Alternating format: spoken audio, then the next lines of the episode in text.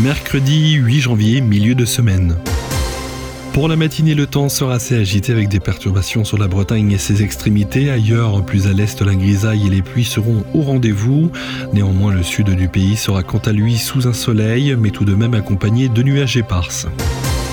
Pour l'après-midi, aucun changement n'est à prévoir par rapport au temps du matin, mis à part le départ des pluies intenses sur la Bretagne. Cependant, pour le sud, seul le pourtour de la Méditerranée restera ensoleillé. Les mini et les maxi homères de la journée iront de 8 à 14 avec 8 degrés du côté de Dijon et Strasbourg, 10 degrés du côté de Troyes, Aurillac, Lille, Orléans et Toulouse, 12 degrés du côté de Paris, Bordeaux, Laval, Brest, Ajaccio et Montpellier, 14 degrés à Perpignan, Biarritz et Nice. Bon mercredi, à demain 6h avec Type.